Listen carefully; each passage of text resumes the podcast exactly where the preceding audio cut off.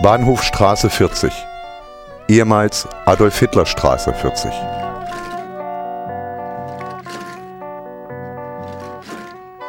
Dr. Ernst Ehrlich 1874 bis 1942.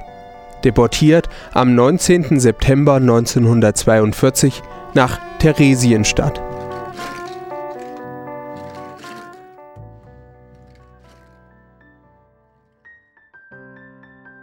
Am 22. April 1933 erließ der Reichsarbeitsminister die Verordnung über die Zulassung von Ärzten zur Tätigkeit bei den Krankenkassen.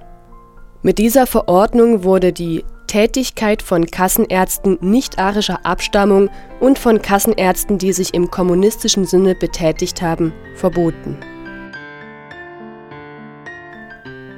Der Arzt Dr. Ernst Ehrlich wurde am 13. Juli 1874 im Beuthen im heutigen Polen geboren.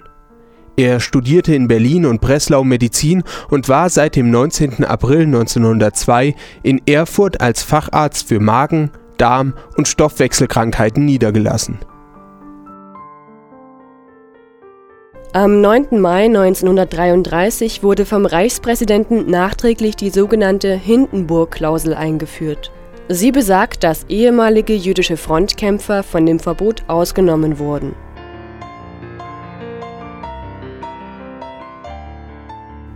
Dr. Ernst Ehrlich hatte als Oberarzt der Landwehr am Ersten Weltkrieg teilgenommen und blieb dadurch zunächst weiterhin zur kassenärztlichen Tätigkeit zugelassen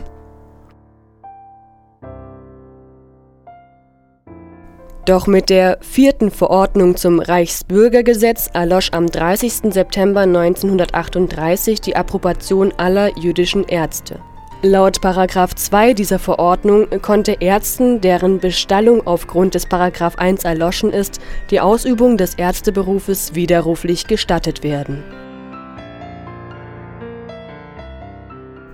Dr. Ehrlich bemühte sich um solch eine Erlaubnis und erhielt als einer von nur drei jüdischen Ärzten in Erfurt das Recht, als Krankenbehandler zu arbeiten. Dies erlaubte ihn, kranke Jüdinnen und Juden in den Räumen der jüdischen Gemeinde in der Straße des Friedens 13 zu behandeln. In der Nacht vom 9. zum 10. November 1938 wurde Dr. Ehrlich von der Gestapo verhaftet die in Erfurt zusammengetriebenen fast 200 Juden wurden ins KZ Buchenwald verschleppt und dort unter unmenschlichen Bedingungen interniert.